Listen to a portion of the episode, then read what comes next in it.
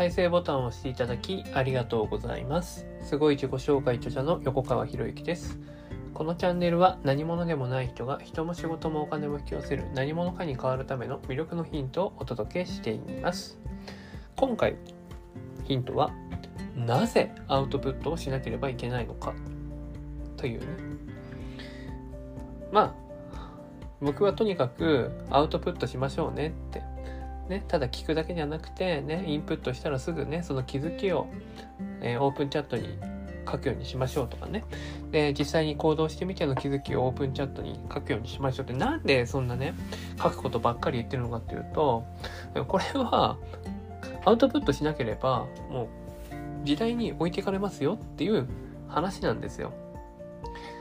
何時代に置いていかれるって思うかもしれないですけれども、これね、あの、大学入試が変わることと関係しているんですよ。は？あみたいな感じになるかもしれないですけれども、まあ、大学入試が変わるっていう話は、もうおそらくあなたもご存知かなと思うんですけれども、これね、大学入試どう変わるかっていうと、僕たちが、僕たち、まあおそらくこれを聞いてる人は、ほとんどが20代後半から上だと思うんですけれどね。僕たちが受けてきた教育っていうのは、答えありきの教育なんですよね。で答えの、答えがあって、その答えの道筋を学んできたわけですよ。でその先にあったのは何かというと人生の答えですよね。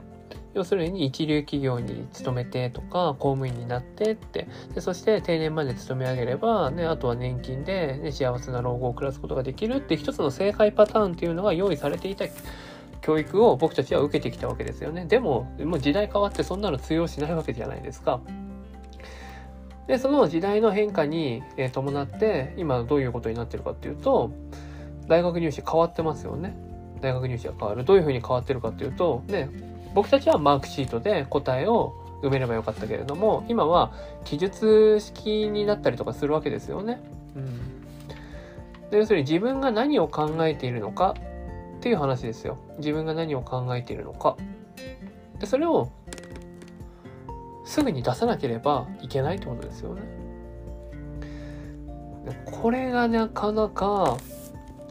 教育受けてない人にはとっては難しい。でもね、子供たち、ね、今の10代以下の子供たちってその大学入試が変わることに応じて教育も変わっていくわけですよ。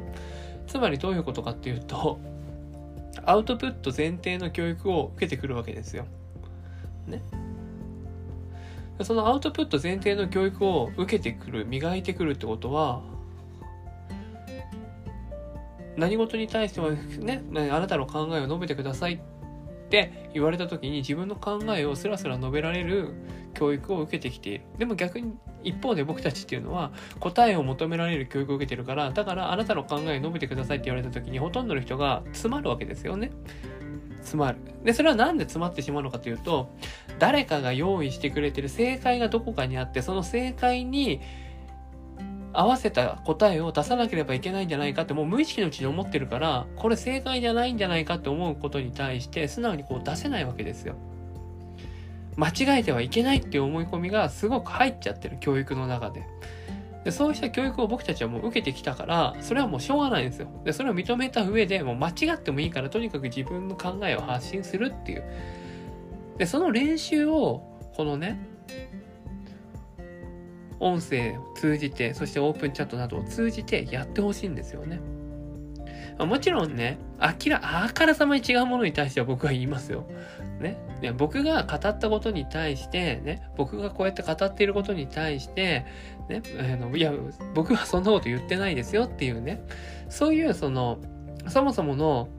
理解、理解の時点で間違ってる時は言いますけれども、でも音声を聞いての気づき、そして音声を聞いての行動っていうのは、あなたの中から生まれてきたものだから、僕がタッチするところじゃないんですよね。そこは明確に区分けま、区分けをしますからね。一応僕はそういうことを教えてる先生でもありますから、間違ってるのと、ね、間違ってる、明らかに間違ってるのは何かっていうと、その理解は間違ってますよっていうのは絶対言いますよ。でも気づきは違うんですよ。気づきっていうのは、ね、僕の話を聞いて、あなたの中から生まれてきたものだから、それに対して僕がこれは間違ってる、その気づきは間違ってますよなんて言えないわけですよ。だって僕の問題じゃないから、僕の話を受けてのことですからね。でもここの違いっていうのがね、まあ結構、まあ今パッと言われてもね、まあ難しいか難しいかと思うかもしれないんですけど、まだとにかくアウトプットする練習をどんどんしましょうってことですよ。ね。だそれに対して、ね、正解不正解はないですから、正解不正解はないですから、アウトプットに対してですよ。いいですか？気づき、そしてあなたがね、取る行動に対しての正解不正解はないんですよ。ね。だからどんどん出してほしいなと思うわけです。ですか？で、これまでのね、詰め込み方、教育、ね、僕たちが、ね、受けてきた正解に向けての、正解に向けての回答を導くじゃないんですよ。違う。これからは一人一人が自分の回答を作ってなぜその回答に至ったのかっていうのを自分で説明できなければいけない時代っていうのがもうやってきてるんですよ。てかもうすでにやってきてますよね。ね。だからなんか自分らしさとか求められるっていうのはどういうことかっていうと自分の考えを出してるかどうかなんですよ。あ、それ面白い視点だねって言われてるってことは自分が今まで持ってなかったね、他の人とは違う視点を出してるから、それが自分らしさっていうところにつながっていくわけですよね。だから遠慮せずにどんどん出してほしいんですよね。出してほしい。で、それに対して、それに対して、まあ僕はそれを見て、ね、違うものは、ね、あの、理解がそもそも違う。僕が今こうやって話してることに対しての理解が違うよっていう場合は、それはちゃんと指摘しますから。でも、もうこれも何回も何回も言うんですけど、あなたの中から生まれた気づき、僕の今この話を聞いたりとか、他の音声を聞いたりとか、僕の文章を読んだりとか、いや、もっと言うんだったら他の人の本とかを読んでの、あなたの気づきは、あなたが生み出したものだから、それはあなたの正解なんですよ。ね、人の正解に合わせる必要は全くないんですよね。だからどんどんどんどんアウトプットするっていう練習をしてほしいな。うん。で、そのアウトプットするときに、出てくる思いっていうのが恐怖なんですよね、恐怖。それはなんで恐怖かっていうと、間違えちゃいけないっていう恐怖なんですよ。で、それはどうして植え付けられたかっていうと、僕たちが受けてきた教育の弊害ですよね。いや、昔はその教育で良かったんですよ。言ってきますけどね。で僕たちが受けてきた教育が間違ってたっていうわけじゃないですからね。もう今の時代にはそぐわないよっていう話です。そして、ね、今の子供たちが受ける教育っていうのはアウトプット前提で教育を受けてきてますから、ね、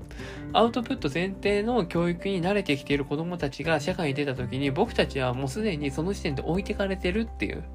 話。で、さらに言うんだったらね、AI とか IT とかデジタル機器とかね、若者の方が使うのは上手なんですよ。ということは若者の方が絶対優秀なんですよ。その若者に置いていかれないようにするためにも僕たちはアウトプット能力を磨かなければいけないんですよ。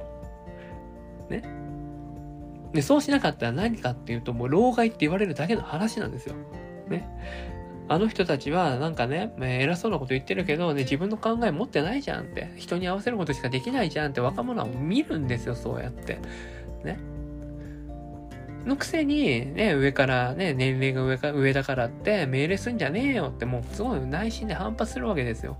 で、その反発に対して僕たちは答えていけば、そうじゃない、ね、こういう視点もあるよねって。ね、年齢を重ねたからこその視点っていうのもあるんだよっていうのが言えるように、そして相手が聞く耳を持つようにするためには、やっぱり普段のアウトプット能力っていうのをいかに磨いておくかっていうのが大事になるわけですよね。じゃあそのアウトプット能力を磨くためにはどうしたらいいかっていうと、もう何度も何度も言いますけれども、この音声を聞いて、そして、ね、話を聞いてる中での気づきですよね。生み出された気づき、気づきを書いて、そしてその気づきを日常の中に落として、日常に落とすっていうのはどういうことかっていうと、行動してみるってことですよ。その気づきを行動にしてみて、そして行動してみたことによる気づきをまたアウトプットしていくっていう、そのね、連関をしてほしいんですよね。僕の話が全て正しいだなんて僕は思ってないですよ。あなたにとってね、正しいかどうかはわからないです。僕は自分にとってこれは絶対に正しいなと思って確信を持ってるから話してるわけであって。ね。いや、そのね、そんなことないですよと。ね、そんなアウトプットなんかしなくたって生きていけるんですよって言うんだったらそれはそれであなたにとっての正解だから僕はそれは尊重しますよ。ね。でも、でも、ね、アウトプットなんかしなくても生きていけますよっていう人と僕とは多分価値観合わないから、だから離れればいいじゃないですか。という話になるわけですよね。まあこういうね、価値観が合う合わないっていう話もね、またどっかでしたいなと思うんですけれども、ね、まずは、ね、アウトプット前提で全てのインプットを行うということを常に意識しておいてほしいんですよね。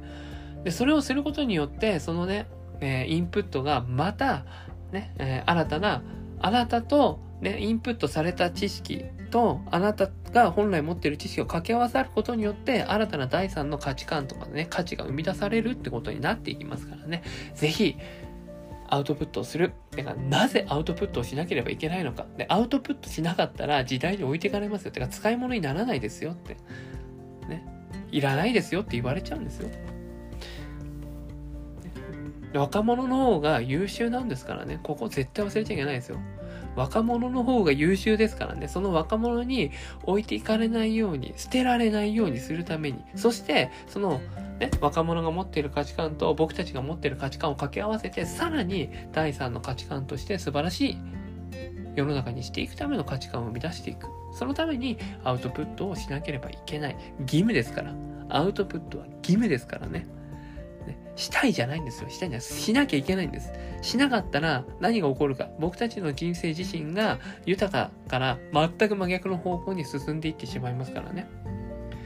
ぜひアウトプットする習慣というものをね、この音声を聞く、そしてあオープンチャットに書き込む。別にオープンチャットじゃなくてもいいですよ。自分のノートに書くんだったらそれでもいいですよ。でも一番いいのは人にね、人に発信するっていうところを考えると、ね、それがあることによって、どうやったら人に伝わりやすくなるのかなっていう、その視点も加わってオープンチャットとかね、書けるんで、だからどんどんどんどん外にね、人に見てもらう環境に発信した方がアウトプット能力はより高まっていきますんでね、ぜひチャレンジしていただきたいなと思います。そして、そのアウトプット量があなたの魅力をね、さらに高めていきますんでね。今回は以上になります。このチャンネルでは一人一人が大切な人を幸せに導く世の中にするため、あなたの人生経験で培った魅力を生かして何者かとして活躍してほしい、そんな思いで配信をしています。このチャンネルの音声を隠さず聞いていただくと、魅力ある人たちの考え方や立ち居振る舞いが分かり、人も仕事もお金も引き寄せる何者かに変わっていくことができます。ぜひチャンネルフォローしていただいて、一緒に何者かになることを実現できたら嬉しいです。魅力のヒント、今回は以上になります。最後までお聴きいただきありがとうございました。また次回お会いします。横川博之でした。